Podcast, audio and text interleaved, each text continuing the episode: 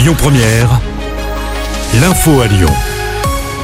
Bonjour Christophe et bonjour à tous.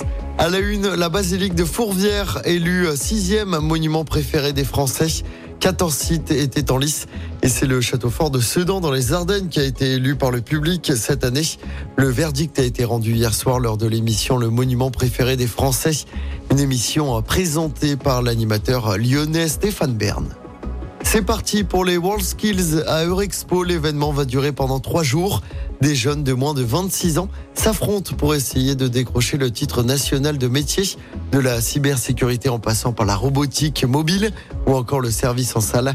Les jeunes vont tenter de décrocher une place pour rejoindre l'équipe de France des métiers qui participera à la compétition mondiale. Ce sera l'année prochaine à Lyon. Clément Beaune, le ministre des Transports, est attendu aujourd'hui à Eurexpo. Demain, Olivier Dussopt, le ministre du Travail, sera également présent.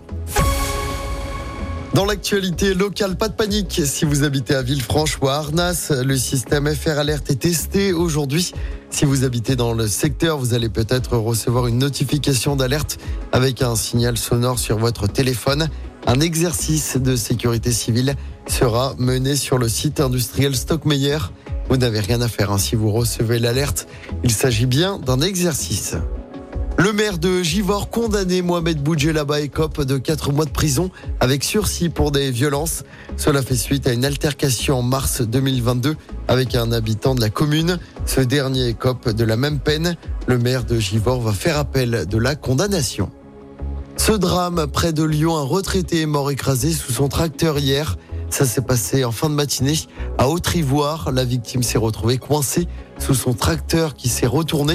Le tracteur semble s'être renversé car il était situé dans un champ en pente selon le progrès. Une enquête a été ouverte.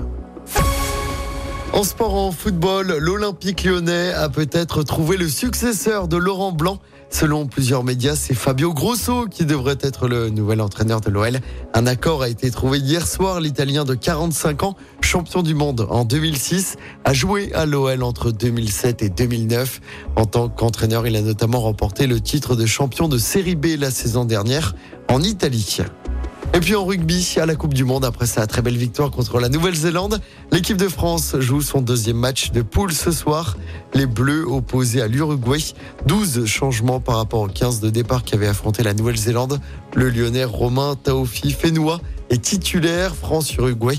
Coup d'envoi du match à 21h au stade Pierre-Mauroy de Lille.